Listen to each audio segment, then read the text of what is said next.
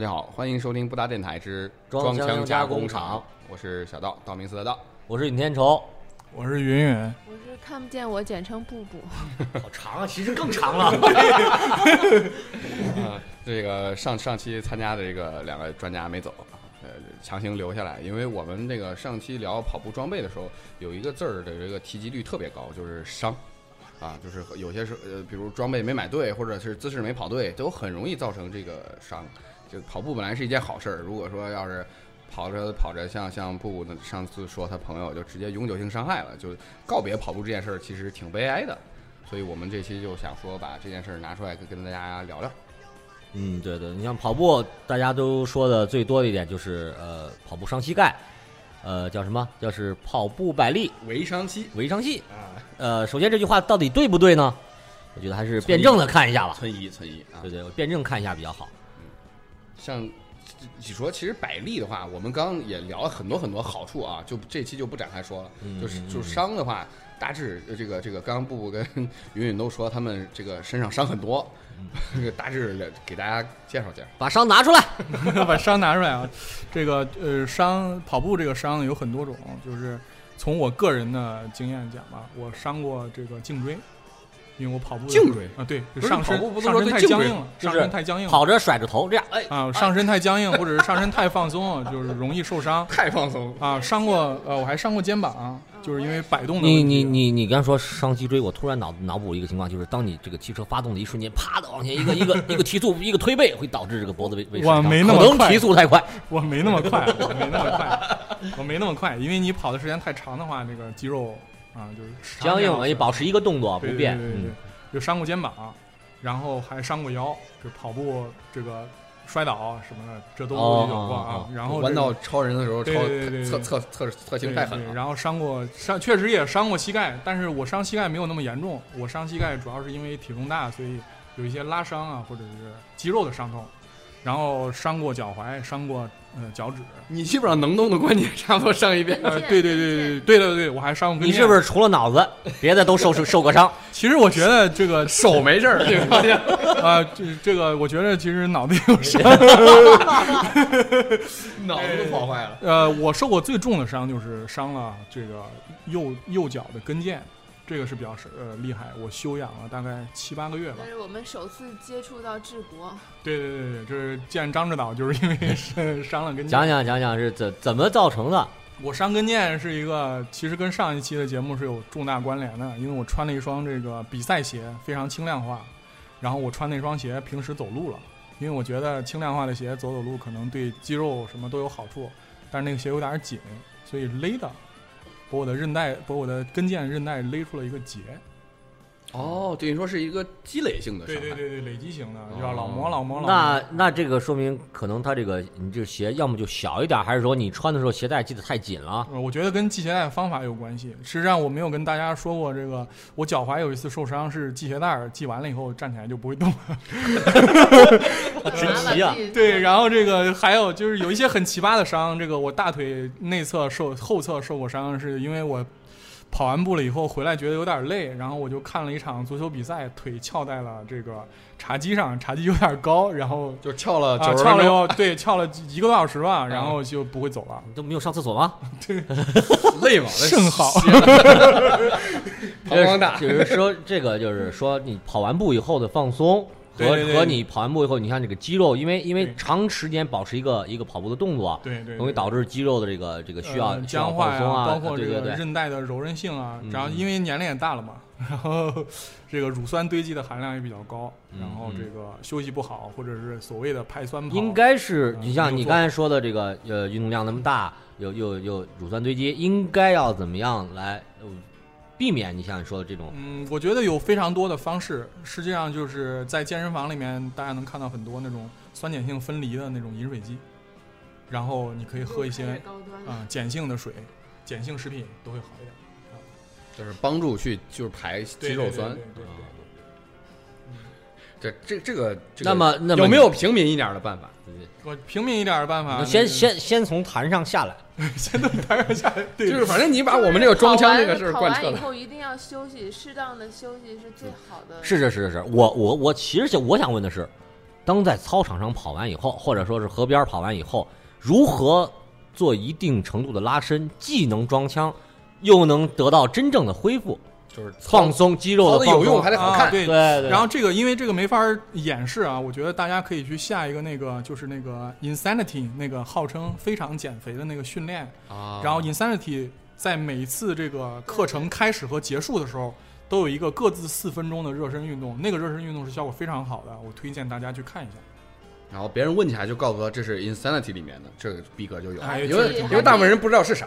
还可以推荐一本书，是一个国外的专家写的，叫《拉伸》，它名字就是拉伸，里面有各种各样的拉伸方法，还有指导动作以及海报，我就把它贴在我们家那个墙上，没事儿就对着拉几组，我觉得效果还挺好的。哎，这个这个方法可以，然后还有就是洗热冷水交替的冲澡，就是跑完运动结束回来了以后，身上汗落干，热冷水交替冲澡，完事儿以后躺在沙发上脚高抬，啊，促进血液回流。但是不要不要不要看球赛，对对对，不要看一个小时，不然的话你会像我一样，对，就是颈椎也伤了，腰椎也伤了。对你这就没办法告诉别人跑步是一件好事儿了，跑了一身伤。嗯是是，那个就是以前刚才一四年的时候，其实尹老师跟我说过，就是那时候我刚开始跑，然后说让我就是跑完跑前跑后一定要拉伸，当时没当回事儿，因为我觉得那时候我就跑五公里，可不住。后来有一天是跑完回家了，然后在那个坐电梯回家的时候，在实在是没事儿干，在电梯里，然后就就想着做了一个就类似坐位体前屈的那种，试试能不能摸着地。我发现只能摸着这个膝盖下方的 十厘米。哇，我说看来这个跑步过程中应该是就整个肌肉啊、韧带啊什么就收缩的很厉害，就是从那儿才想起来，就拉伸这件事儿真的还应该挺重要的。嗯，但是也有一种观点认为，这个慢跑本身就属于一个热身活动，所以很多人是在慢跑之前是不做准备就开始慢跑的。嗯，其实我就同意这个观点啊，点。对，我也同意这个，我也同意这个观点出一。公里非常慢，对对我也汗以后同意这个就开始逐对我认为身体热了以后，你可以慢慢提速。而且我不倡导就是所谓的跑前拉伸，因为我自己受伤过，就是因为这个跑前拉伸，在冬天的时候拉的稍微狠了点儿，然后疼了一个月，就是把大腿肌肉给拉伤了。后来我觉得跑前拉伸这个其实不是很有必要，因为你还没有开始活动呢，干嘛要拉伸？就还没所以我所以我呃，所以我一般就是热身以后，我会稍微拉伸一下，比如跑个慢跑个一公里，然后稍微拉伸两分钟，然后再继续跑，跑完再彻底拉伸这样的。哦，刚尹老师想说啥？呃，我刚才想说的就是说，那个咱们这是谈到这个避免受伤可能会增加的一些动作，比如说拉伸，然后或者是休息，像呃云云讲的冷热水交替洗澡，除了我觉得热水器有点累，别的也挺好实现的。这个成本就相对低很多了。但是刚才云云云云有提到这个关于这个喝点那个碱性水是吧？其实这点呢也可我我我我也个人建议可以在家买一箱，比如说呃屈臣氏那种苏打水，嗯这种也可以，它既解渴还有气儿啊，对吧？喝着好玩儿有气儿啊，好玩儿，确实挺好可以喝的我觉得啊啊，它对排乳酸这个确实综合性的这种呃饮食方法对排乳酸还是效果比较好的。嗯，我其实个人并不推荐所谓的排酸跑，我认为这个东西会增加人受伤的几率。因为跑步本身，你有些那个，嗯嗯，肌肉纤维组织就已经是处于断裂状态了。你所做的就是让身体恢复来休息，让他那个细胞开始自我修复，而不是要继续的跑步去造成他的二次伤害。对就是从自然的角度讲，这是身体给你一信号，说你别跑了。对对对对对对，他这个说的是比较好吧。那这个这个做一些基础的基础的这个拉伸啊什么的，尽量就是不要太过分。对对，还有一个就是每次锻炼，特别是像这种有氧运动，嗯，还是不要这个强度过大。对我我们建议就是慢速跑，慢跑的时候对。不要慢跑前进行就是大幅度拉伸。当然你可以扭扭腰啊，可以就是稍微稍微的活动对对对，啊啊，而且特别是这个喜欢晨跑的朋友，在晨跑的时候不要进行剧烈的热身活动。对对对。如果是你下午或者是晚上，因为人的身体已经打开了，到了完全苏醒的状态，呃，这个时候你做做什么高强度拉伸，可能还稍微好一点。但是晨跑的时候受，呃，对对对，晨跑的时候，如果你做高强度热身运动，是很容易受伤的。嗯嗯嗯，哎那个布布也说说，看你身上 哪几个伤？我这伤害部位没有他这么多啊，但是我跟他有几款是一样的，同比如同款，对对同款，比如这个颈椎跟肩膀，我是越野比赛的时候拉伤的，因为当时带那个头灯比较沉，然后还装了四节儿的五号电池，然后就这样持续的，因为夜路需要一直不停的看脚下嘛，持续的这样低着头，然后又背那个包，那个包装了有一公斤的水，就这样背着，然后跑了可能到 CP 一、CP 二的时候就不行了，就已经严重拉伤了，当时感觉肩膀就疼的不行。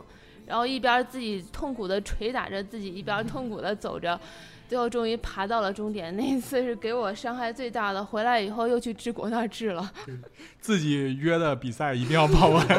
哭着也要跑完。然后就是我的几个部位也跟常人不太一样，我的膝盖基本上也没怎么伤过，伤的就是一个是那个屁股跟这个股二头肌连接处。我去看了，然后大夫也说这个嗯部位应该，因为它没有关节啊什么组织的，应该不可能受伤，就是只能归结于这个无菌炎症，还是因为跑的量大了，然后它可能深层的组织它它有一些炎症吧，就属于劳损一类，只能靠养。然后我就是冬天整个冬歇了三四个月，就一直养着，发现养也不行，你养的话它。痒只能挠挠。是是疼是痒啊？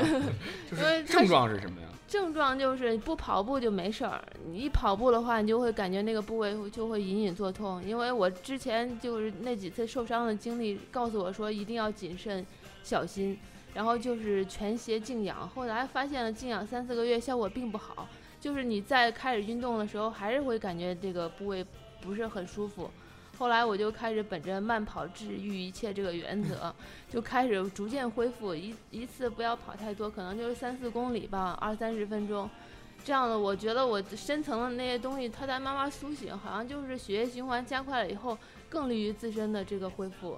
现在已经治得差不多，但是量还是不能，它是逐步的增长吧。你想说的其实是靠这个代谢把这个炎症啊代谢，掉。我觉得还是要动起来，因为你一直静止，其实并不带养的慢吧，就是静。止养的太慢这。个生命生命在于运动嘛，嗯就是这话是很有道理的。就是你其实加速提高新陈代谢更有利于，但是不能过不能过量啊，对，不能过啊量。更有利于恢复。嗯，就是像有时候受伤啊，稍微的动一动，还是有助于，就是比如说运运动生理学上，就是运动增加一些恢复的能力这。个用中国人的话讲，就是要想富先修路。你跑得多了，血液循环量大，把养分带过去，慢慢慢慢路走宽了。谁知道嗯是咋回事儿了？反正就是慢跑治愈一切吧。我觉得还是得跑。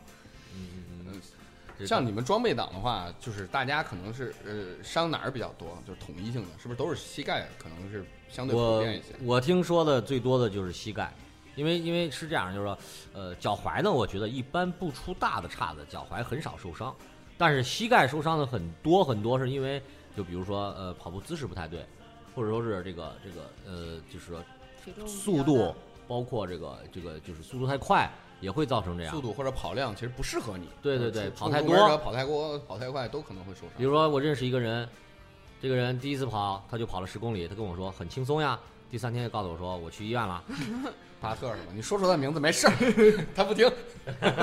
对这叫什么？巴特，巴特这个在蒙语里面是英雄的意思。对他他取的是这个英雄啊的意思。因为因为没有用因为后来我发现他是怎么跑的，他是就是一种一种弹跳式的跑法，他可能感觉就是我落地再再起来，就是感觉有一种很轻松的啊这种方式嘛，就是有点弹跳感。我跟他说别蹦那么高。当然了，兔子劝另外一个兔子别蹦那么高。当然后来后来这个这个他真的他就脚踝肿了一个月，呃不是不是那个膝盖膝盖疼了一个月，然后后来那个当时他不是还专门买听你的建议买了鞋去的，后来这鞋也废了吧？没有没有，他现在穿鞋穿那个鞋上班呢，他现在穿着穿着 GT 两千上班。他跟我说这个 GT 两千穿着上班真舒服。反正这个膝盖受伤这种情况来，相对来说是比较多见的，因为作为人体上，它算是嗯，关节呃关节运动关节里最大的吧。好多你看，好多人说我膝盖下面疼，就是说我这个膝盖骨的下面啊，就是衔接的地方。啊普及一下这个知识。嗯一般来说，膝盖这个下面这个位置疼，一般情况下，如果疼的持续时间长、比较严重的话，那是髌骨软化症。髌髌骨软化，啊髌骨软化症也在那个位置。嗯，这是这是由什么造成？嗯，总体来说是运动不科学吧，你就是大嗯，运动不科学再一个就是，呃，软骨组织不行，还有一个可能性是你缺钙，对，因为壳其实好像就是就大概膝盖正面靠下的位置，对吧嗯？还有一个是缺钙。壳好像就是这个这个这个问题。呃这个日常进行运动的女性髌骨软化症出现的几率比较高，因为它是生理决定的，他们比较容易缺钙，所以在饮食上注意一点会好一点。啊，就是在在迎面在这个膝盖骨的下方正膝盖骨正正下方，它有有一个横着的缝，对对对对。就是在这个里面对，对一般这儿疼就是这个这个原因。而且那么嗯，如果你想检查髌骨软化症，估计都都得拍核磁共振。对，那么想想象一下那个我们古代古人不是有个叫孙膑的，他他不是那个，了是不是？对他那块没有，他跑不了步，反正。就 他得跪着，走不了路。那那么这个基本上没有什么好的办法，就是说，如果、嗯如果你比如说，如果因为这个跑量过大，或者说是姿势不正确啊，或者是因为其他各方面原因，如果产生这样疼的话，只能养着。对对，理论上是只能休养，而且这个伤如果说比较严重的话，它可能是不可逆的。对啊膝盖膝盖发生那个伤永久痛病性损伤变的话，确实是建议休息。对，它是软骨损伤。我们参考那个 NBA 有个著名的球星叫布兰登·罗伊，啊，他就是退役了，对对对，髌骨磨损结就完了。我我记得我第一次跑，哎，第二次跑正开马拉松的时候，跟一个大爷一路同行了一阵，我俩就聊天嘛。他就说他那个大爷是北京，他说他们当地有一个小伙子，身高一米八几，然后速度特别快，跑什么全程都没没有问题。后来加入越野圈了，然后跑了三次百公里以后，膝盖就不行了，去医院做了核磁，说是半月板永久磨损，从此退出了运动生涯。是不是再见他的时候就坐着轮椅了？特别悲惨的一个故事？走路吧，就是挺可惜的。不能再做剧烈运动。对对，这个其实大家看不见，我可以向大家展示一下半月板手术的刀口。哦，看到了，在小道侧面他们可以看到我手术过，我的半月板切除了三分之一。也是因为受受伤呃，是踢球的时候被人直接铲到了这个位置，然后扭伤。然后当时没有什么，但是后期就是它的半月板，因为它是个软组织，嗯它是像一一个个软骨。纯粹的，它它连骨都不是，哦哦，就是它就是个纯粹的软软组织哦。但是半月板伤痛是软组织硬化，不不是哪吒产的吧？对，跟哪吒没关系啊，跟哪吒没关系。这个它是软组织硬化，所以它的伤痛表现形式跟髌骨软化症还是有区别。那那你说这个呃，刚才刚才说的是髌骨软化症，现在说的是半月板。半月板疼的时候，一般是在哪个位置？呃，半月板疼痛一般会在，嗯，至少我出现的情况是外侧，就是就是你在膝盖的哎，膝盖的外侧，膝盖的外侧你们能摸到大腿肌肉和小腿肌肉之间的位置，就是正正侧正啊正侧哦面，正侧面稍微靠前一点啊，会有会有嗯，就是就是伸展不畅，以及有时候会有一些刺痛感，嗯，但是这种感觉可能跟这个你的肌肉力量不足，呃导致的这种拉伤有点类似。所以就是如果说持续的疼痛，可能要休息，或者说去拍个对，就是如果你如果你你如果你感觉到侧面有这种刺痛型疼痛，比如说抬腿啊或者下楼梯啊，都会让你产生非常强的刺痛感的话，你休息一段时间，如果它还不好的话，我建议大家就去查查半月板。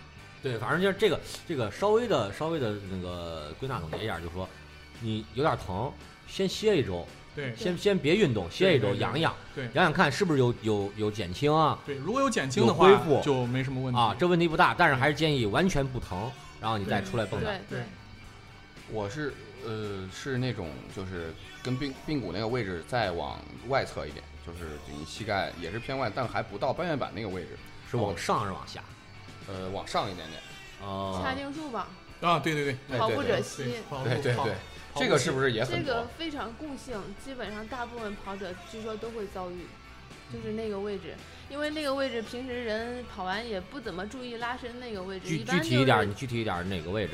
就是半月板上面，然后嗯在侧面，嗯膝盖的侧面，然后往上延伸的，它是一个知道筋哪个位置，嗯，你你给大家讲讲那个，因为我那位置疼过。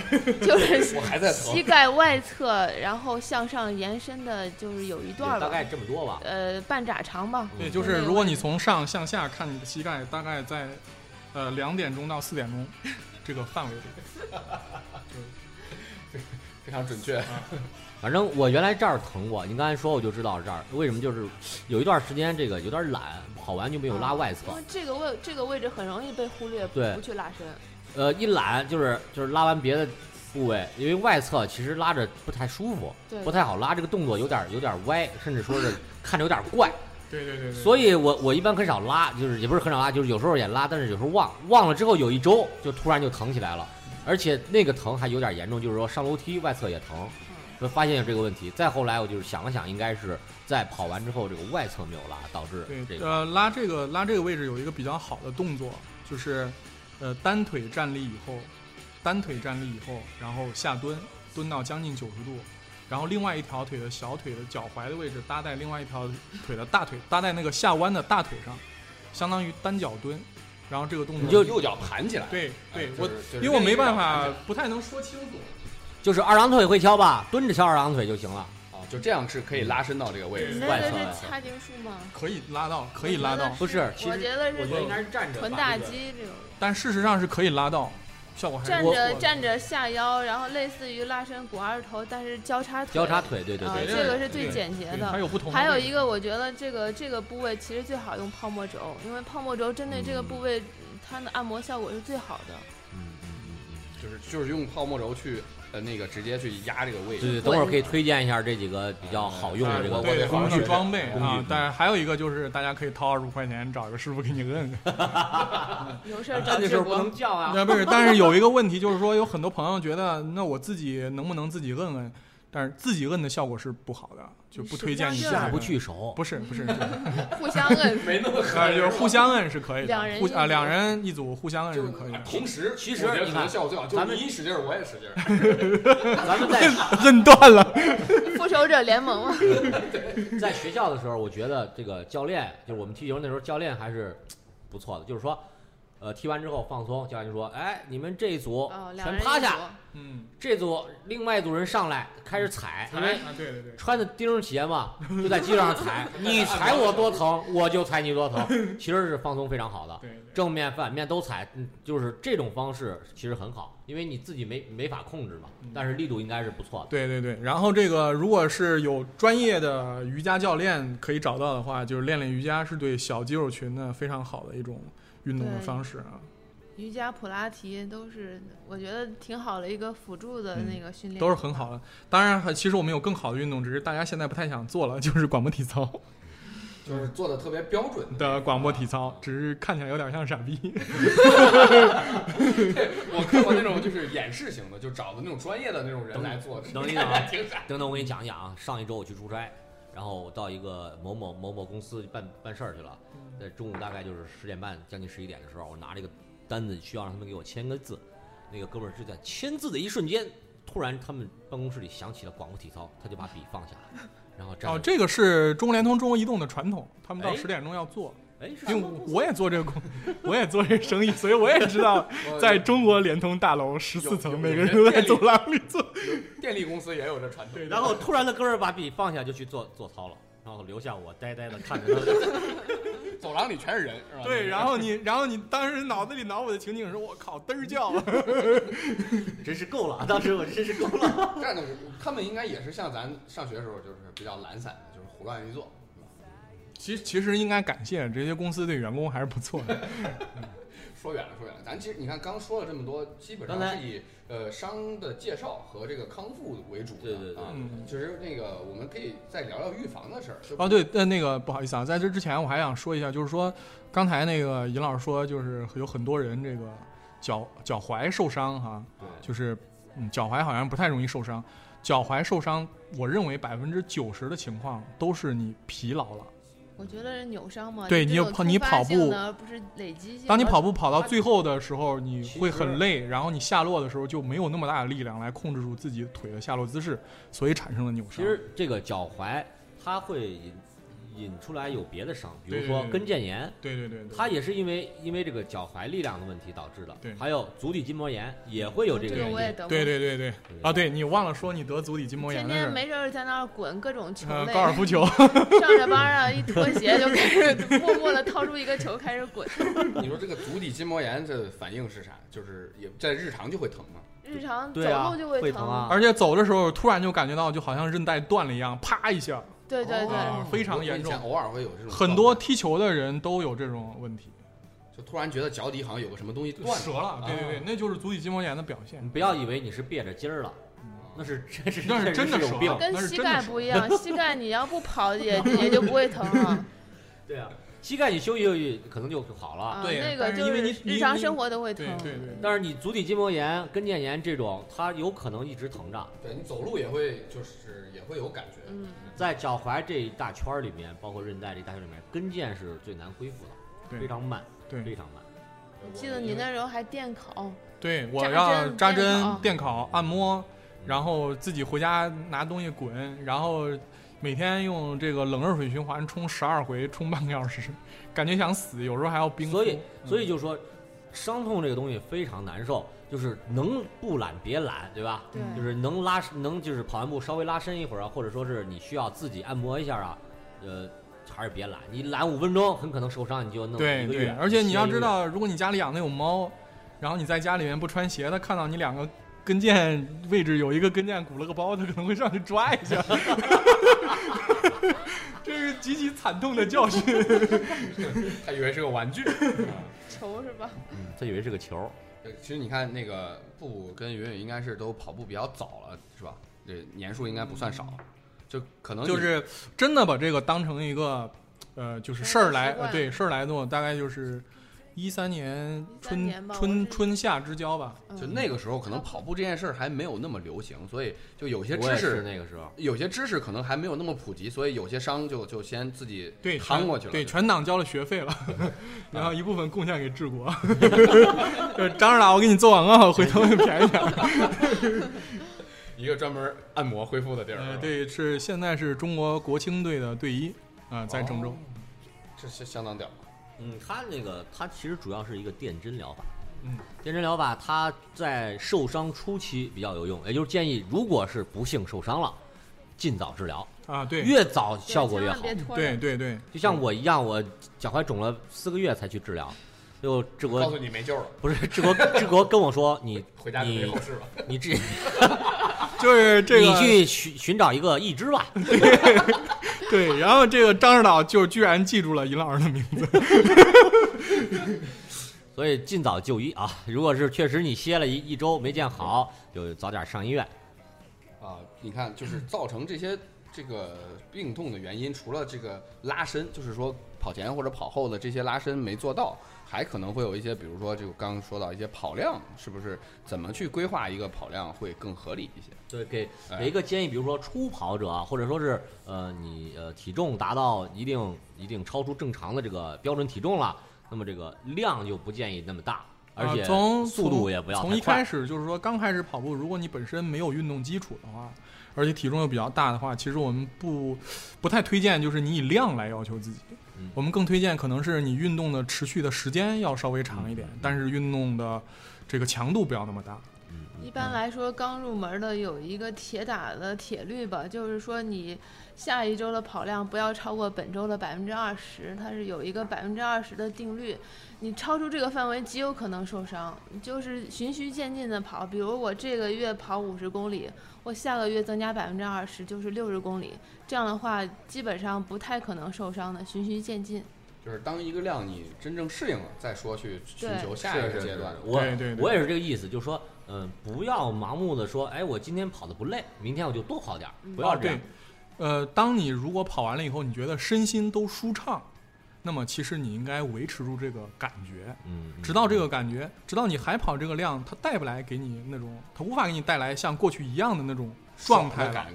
你可能可以增加了，这个这个内啡肽不够了，对对，加点量。对，加点量，对，嗯好多人跑步是为了减肥，就说比如说体重一般大于多少之后，他可能在跑步上需要一定的注意，就比如说，嗯，我个人的认为就是超过八十公斤就得要注意一点。然后就不要说量上去的太快。嗯对，但吧当然跟你的身高有关系啊。我也认为跟也也跟这个这个脂肪量，对对对对，肌肉啊脂肪含量有关系。但是我我一般认为，如果你是七一米七五的身高，体重如果超过了八十公斤，你就要注意了。嗯，就偏高了，对，对我认为是就可能在在落地的时候，你的冲击力就有点大了，有点大了。所以这个讲到这个落地冲击力啊，就是还是动作问题，尽量不要跳，真的尽量不要跳，对，吧？就是兔子的就是 关于这个，就很多他可能没有运动运动经运动经历或者没有运动习惯的人，可能你不太注意这个重心起伏。呃，就是虽然这个大家觉得呃刘翔有很多这种这样，大家对他都有看法，但如果大家看刘翔的比赛，大家会发现刘翔在跨栏，即使在跨栏的运动中，他的重心维持也是一条水平线，是一个非常高的技术表现。如果大家看一下，你就能够体验是怎么样控制重心的起伏？就是就他的这个动作是啊，极其精湛的，就是他是靠那么就就咱们就就直接我们建议跑量上过渡到了这个跑姿的问题。啊，直接建议一下，就是说用哪种方式，就是尽量的会避免这种，比如说重心过高，就刚刚说的，呃，不要蹦这种。呃，那是重心变化太多了，就是说重心过高核，心还是很重要，啊。核心部位的力量它起一个稳定性的支撑作用嘛。没事儿，跑步之余练练俯卧撑啊，练练深蹲啊，对于加强核心都是很有帮助的。对对对对，比如说经常要练一些呃呃这个深蹲呢，也是有要求，对吧？嗯，不要把膝盖超出脚尖，然后让膝盖收在脚尖以内，进行一定程度上的深嗯、其实我现在这个说法反正也呃，我我我认为我认为这个说法是有争议，但是总体来看就是说，呃，以自己舒适，嗯，就是当你做完这个运动了以后，你有一种释放感，以这个为标准。嗯，就是我不管你做的组数有多少，或者力量负重有多强，我建议是不要进行负重训练，就是除非你是健身自重就够了，自重就够了，自重足够了。就够大了。因为我我我给大家说一个，就是呃，那个麦克泰森拿拳王第一次拿拳王的时候，他靠的是自重训练，没有负重训练。但他后期被人打败的时候，有的年龄慢慢大了，他进行了负重训练，丧失了非常多的运动机能，是不好的。就是有点超出你的那个，就是他可能看你的目的了。如果你是为了练块儿，可能负重会来的更快一点，啊让更漂亮一点。对对但是你的目的不是为了漂亮啊。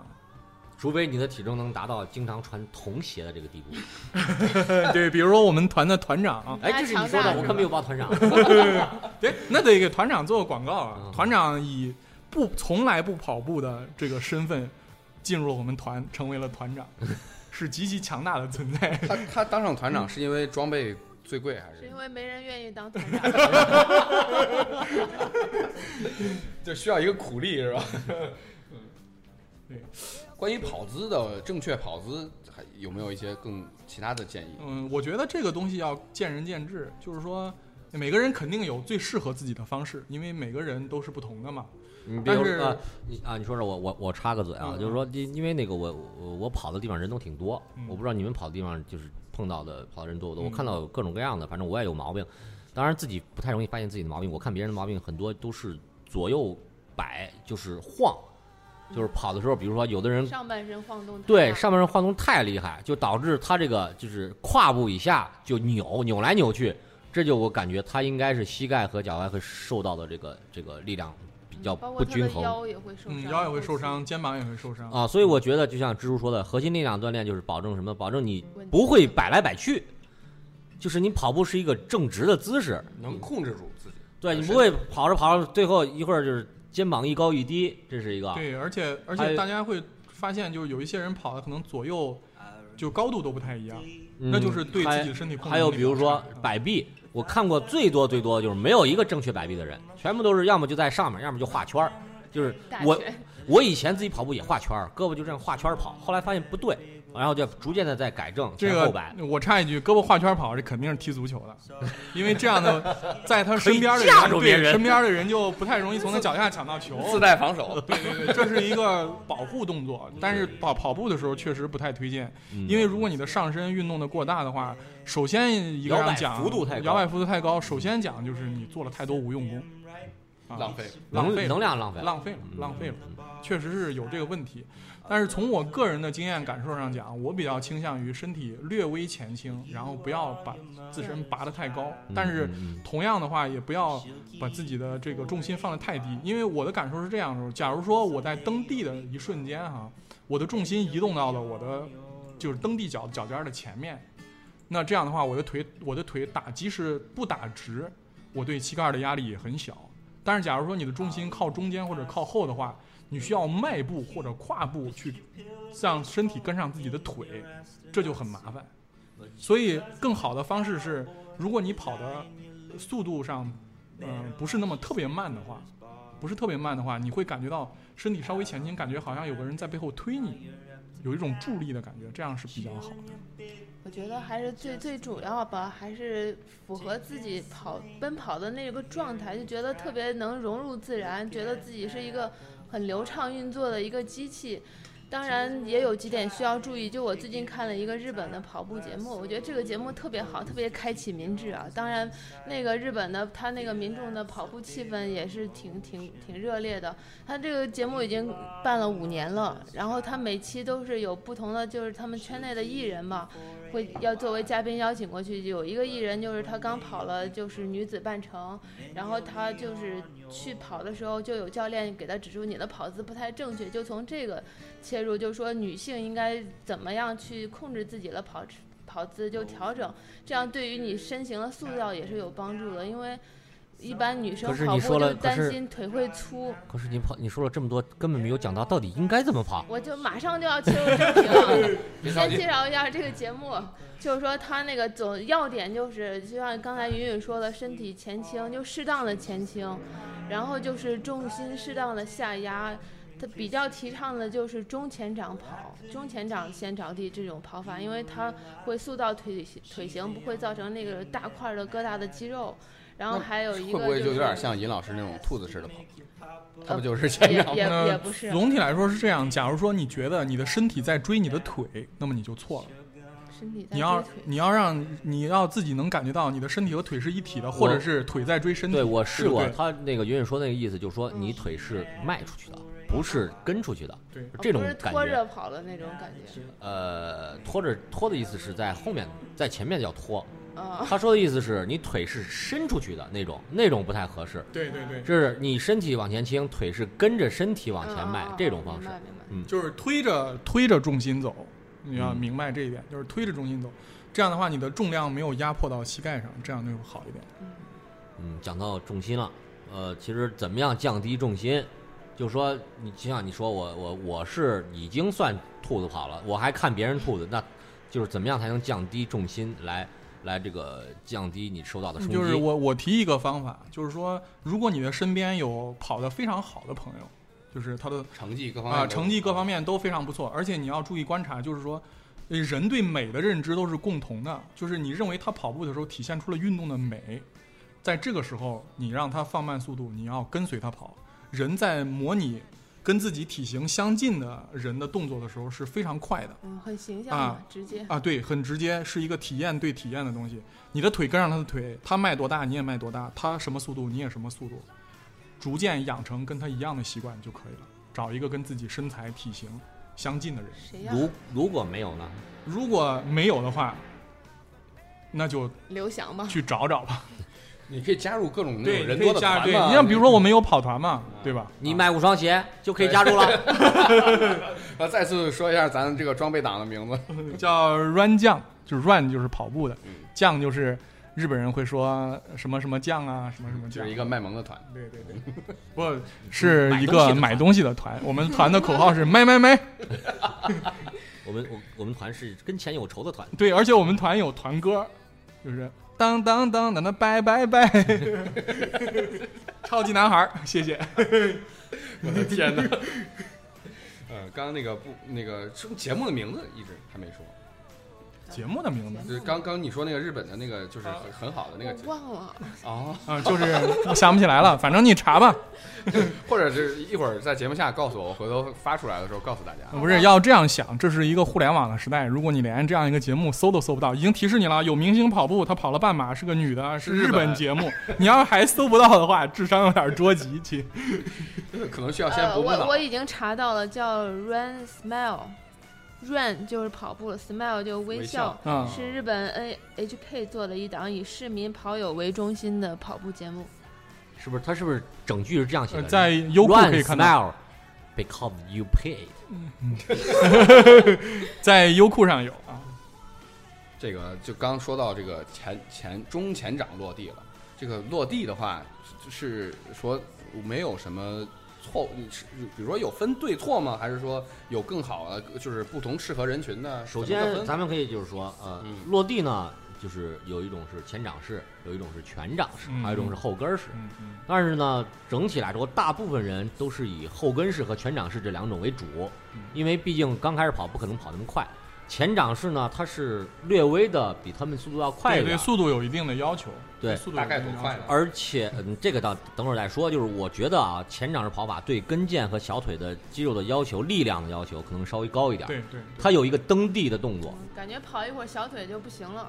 啊，是是是，嗯，我觉得前掌式跑法可能呃，大多数亚洲人或者是一些白人采用的不是很多，因为它其实对你的体型有要求。前掌式跑法的大部分人是要求你，呃，大腿要比小腿短，哦这样你带动的补那个呃，对，对，大腿比小腿短，这样你带动的话，你的大腿运动的比较，你大腿运动的频率高一点，但是距运动的距离没有那么长，做功的距离短，这样你比较省劲儿。就想起了这个那种就是什么长这种黄金联赛之类的，对对对那种长那种黑人对对对。包揽所有长跑，对它中长跑可能更适合黑人和一部分高加索人啊。但是，呃，全掌式落地和这个后跟式落地，其实也有很多白人运动员采用，就包括不是跑马拉松的运动员，呃，那个英格兰的那个呃欧文，踢足球的，他就是很典型的这个加速型的，但是是后脚跟着地的运动员。所以他受伤可能也比较多，但是那个是因为对抗性，所以才产生的伤病。本身跑步的话，并不会出现。欧文实际上是参加过，呃，伦敦马拉松的，他跑到过四小时以内，成绩还是很好。嗯，那是。毕竟是职业运动员啊。嗯嗯。可是现在好多跑鞋、慢跑鞋设计，它就是强迫你用后跟先着地，因为它的高度差达到十公分以上。是是，我刚才就是想说的是，这种这种全掌式和后跟式，它和这个前掌式跑法，它最大的区别，就像你说的，它可能是可能对于这个人形啊，对人现在的这个本身的生理上的一些问题对对对更合适，对，呃，不太推荐直接用前掌式跑法，呃可能呃，会至少刚入门的时候不是太推荐。嗯嗯嗯，因为因为有事实上有很多跑鞋对后脚跟儿、对脚踝、对韧带的保护都是非常好的，只要不要超出极限的量，一般来说问题不是很大啊。一般来说问题不是很嗯大。嗯嗯。呃，关于跑姿还有没有别的就是需要大家提醒大家注意的点？这个我觉得，呃，我们只能提建议，人自己本身的一些，比如说他的脚长什么样儿，对对对，或者说他跑步有一些习惯，比如说那个，比如说有人跑步脚会画花儿，我不知道你见过没有。啊，这个我见过，这跟腿型他在。他在腿抬起来一瞬间，他是哎，他是一个画了一个圆圈儿，再落地，你看起来就是花一个式跑法，就是就是 画着画一个半圆下来的，所以我感觉这个时候他受到脚踝受到的冲击比较大，但这就是他自己未必知道。对多余的动作都很容易引起伤害。从从这个实际跑步来讲，我认为大部分朋友在跑到一定的阶段以后，对这个如何控制自自己的身体都有进一步的认知。嗯我我我是想的有个建议啊，就是说那个呃，如何能降低这个这个重心，以及这个就是尽量减少这个冲击。我的建议就是，脚在抬起来往就是蹬地以后抬起来的高度不要太高，啊，对，这这是一定的，对吧？是事实上是步频也会上去。嗯，但事实上是很多初级运动初级选手这个，嗯、抬高了大概跑个五百米也就累了，自然也就放下来了。所以我第一个是我我建议我建议是脚不要就是后脚后面就是这个不要抬高抬太太高，再一个就是尽量的步子变小一对点，，高抬腿轻落足，这是呃吹牛逼。所以不可能存在存在你脚抬那么高，你你还能你落地没有冲击，不可能。对对对，脚抬得越低，那么你冲击越小。另外一个就是说你步你的步幅越短，简单的说就是步子越小，碎小碎步嘛，嗯，你受到冲击越啊、小。拉伤的距离也会呃极限所以，对对对，降低。我啊我我给的建议就是这样，就是说你跑得慢一点儿，跑得这个步频快一点儿，其实就是说你步子碎一点儿，步幅小一点儿，然后别再抬高一点儿，这就会，嗯，我我认为是跟着一些，就是除此之外，就是跟着一些老鸟，呃，嗯跑步的老手，然后多训练训练，然后再一个指出你的问题啊，对，再一个关注一些这个体育比赛，特别是田径比赛啊，然后这个微博上有个陶指导，嗯，陶他照明，嗯陶照明指导，他他会经常讲一些技术性的问题，大家关注一下就行。刚咱节目开始之前，我听就是你们在讨论这个尹老师啊，你们之间这个跑步的这个啊、步频啊、步幅啊这些，啊包括这个重心的变化这些数值，你们就是是一般都通过什么来得到这些数据的？跟这些嗯，入门级的跑友分享一下。得先买表，呃，这，这个有一个有一个技术型的手表就可以得到，因为这些是一些这个跑步手表的基本功能啊。就这么说啊，就说你花的钱越多，你得到的信息越多，哎，所以得到的信息越多呢，就对你的帮助越大，对对啊就只能是这么说。所以这些部分，这个听友如果有疑问呢，就拐回去听我们上一期节目。对对对对对你看，咱们举个最简单的例子啊，就是说，呃，你一分钟迈多少步步频，你知道了步频，然后你的步幅有多大，你就知道你的速度了。如果想控制，就要么你就减步频，要么就降低步幅，对。这些所有东西都可以在这个手机的功能上体现对然后出来。然后包括训练的时候，心率，对，嗯包括心率，还有一些，比如说你为什么说不要蹦，就是它能手手表这个功能通过心率带能测出来你的离地的高度海拔有多少，嗯，嗯都能测出来左右脚的平衡力量是否充是否这个比较均衡。然后在这些数据的指导下，你可以做一些力量训练，或者是对做一些调整训练，做一些调整。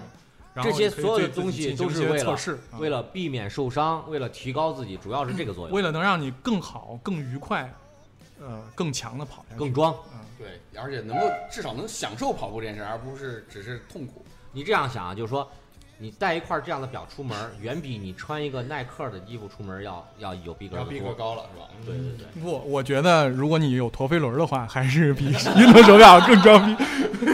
这 些机械表这个逼格更高，不是不一定能看不一定能看出来。虽然他们不准吧。呃，这是就是说这些装备啊，这些东西虽然都是都是外物啊，但是它会更有效的帮助你。呃，但是我提倡大家是，当你觉得你有需要了，你再买，嗯、不要这个很盲目，听我们说完以后很高兴去买了，但它未必适合你。对，刚才刚才为说什么刚才上一期节目里没说这句话呢？上一期节目主要是说买买买的事儿，这一期节目是如何理智的看待这些问题。迪迪卡侬嘛，其实迪卡侬的心率表也可以用。而且挺便宜的。对它虽然虽然便宜功不是它虽然功能简单，但是它便宜啊嗯，它能满足你最基本的一个心率的要求嗯。还有一些比如说统计，你这七天呃都有都的速度是多你买一？个那个 Mile 了心率手环就可以，它有它自己的 APP 带上就可以了。另外一个呢，就是它没有那种，就是嗯很多人不喜欢那个带心率带，是因为它勒得慌。那这个心率手环就是直接固定在你的手腕上就可以了，免除了也是这光电的苦恼。嗯，它也是光电式的。其实我觉得嗯带心率带勒着勒勒就习惯了，但是不太舒服。你喜欢被勒？你可能有那种需要捆绑的，不，你你胸大，防止下垂是吧？再带更下垂了，勒出印儿来了。啊，那个我们就是这个还是量力而行，有多少钱办多大事儿，对对对呃啊，这根据价格大家去选择适合自己的就行了。嗯，装备的咱上一期聊的够多啊，这这期刚刚我想嗯这个插一句，一直没插上，就是想就咱提到很多关于就是肌肉控制上的事儿，因为我就受伤之后也去查过什么，就说我这个呃这个这个叫克净术是吧？髂胫束，髂胫束，然后反正就是这个地方受伤之后呢，就说是肌肉控制能力也有问题，所以才容易导致这儿受伤。大腿力量不足嘛。对对还有平衡感。对，然后然后他们推荐了很多运动，我看都是跟屁股有关的，平衡木是吧？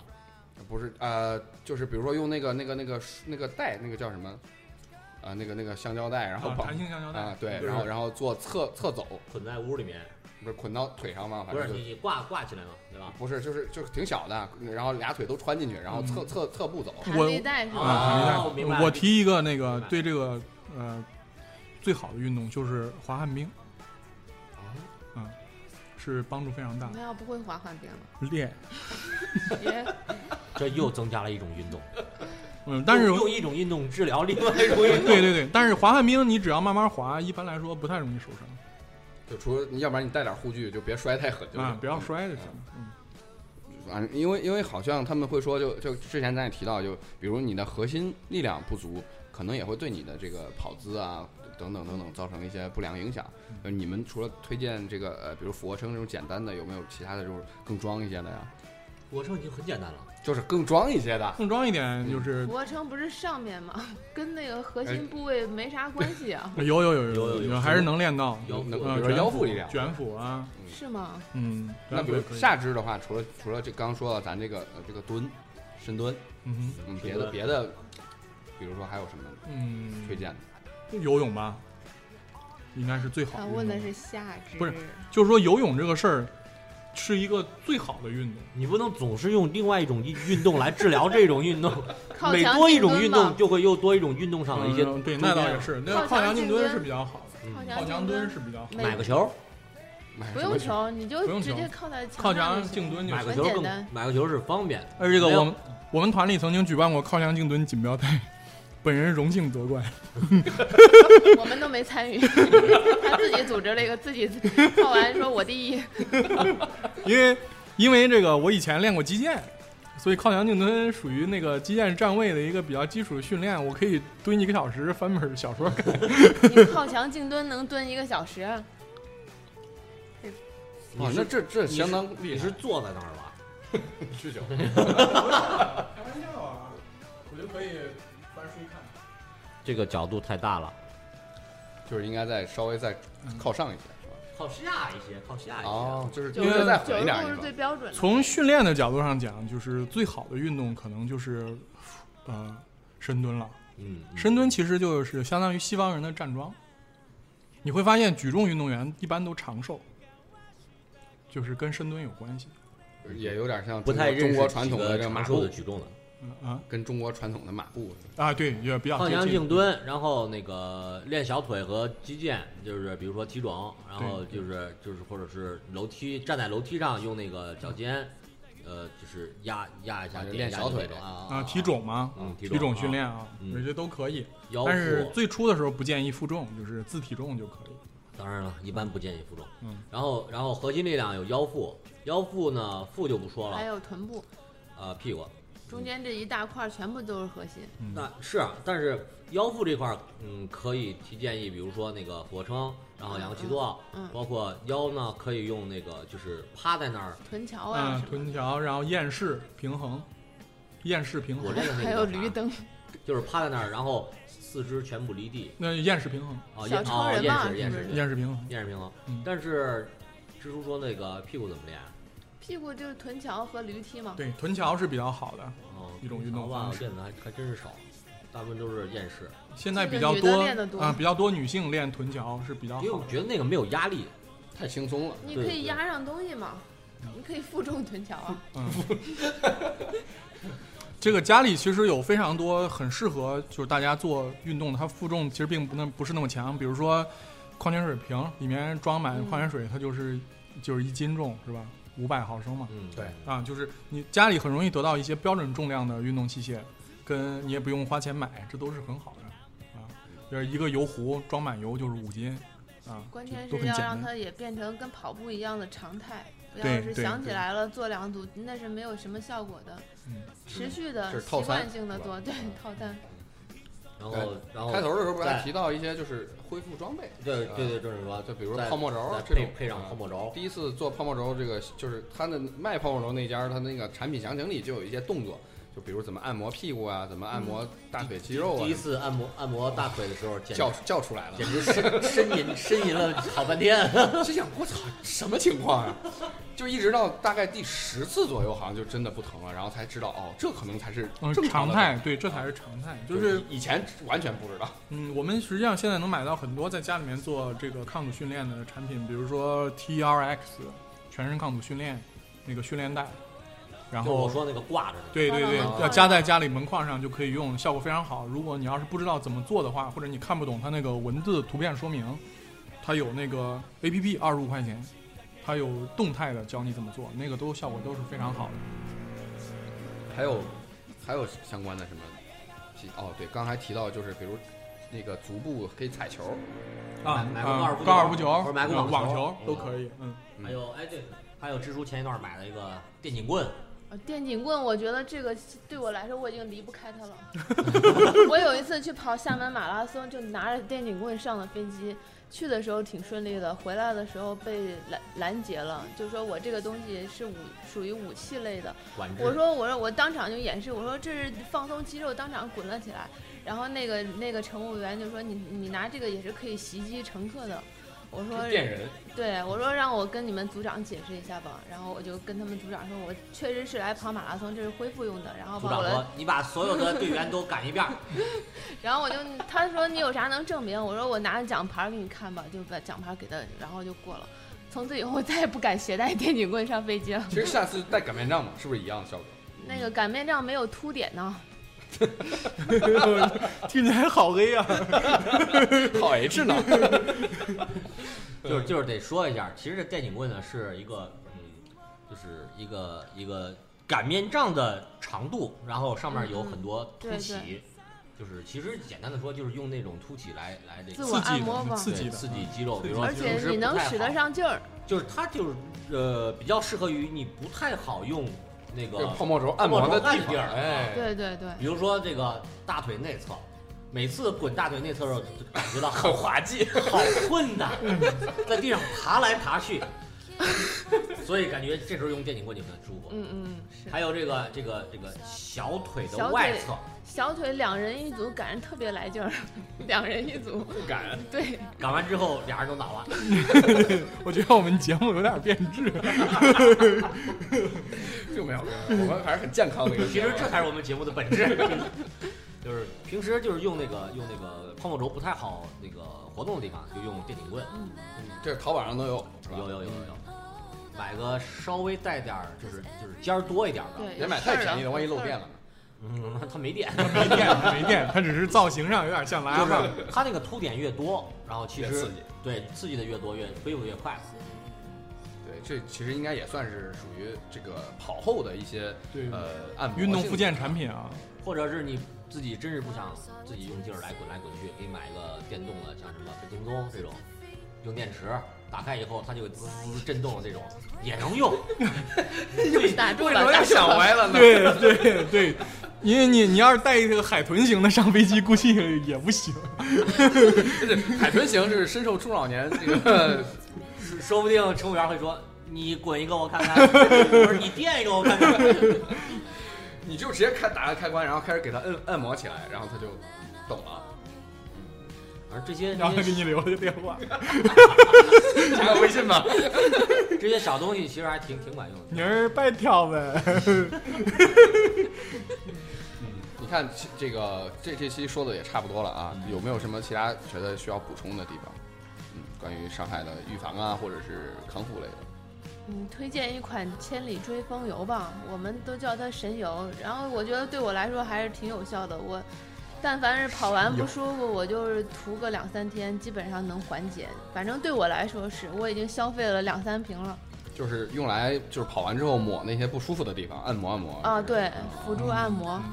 然后对我来说，我觉得提醒大家的是，就是运动一定要不要过量，这是第一注意。休息。嗯，然后第二，如果伤了要休息。第三，休息没用，看医生。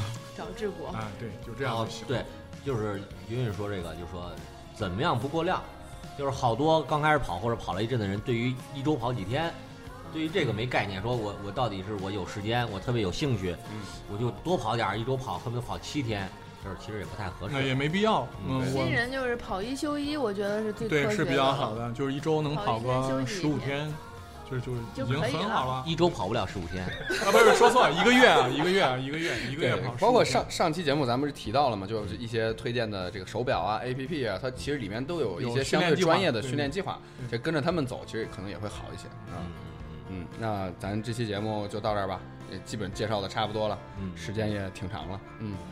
嗯，这虽然这个最最精彩的部分发生在最后吧，希 望 希望有缘人能听到。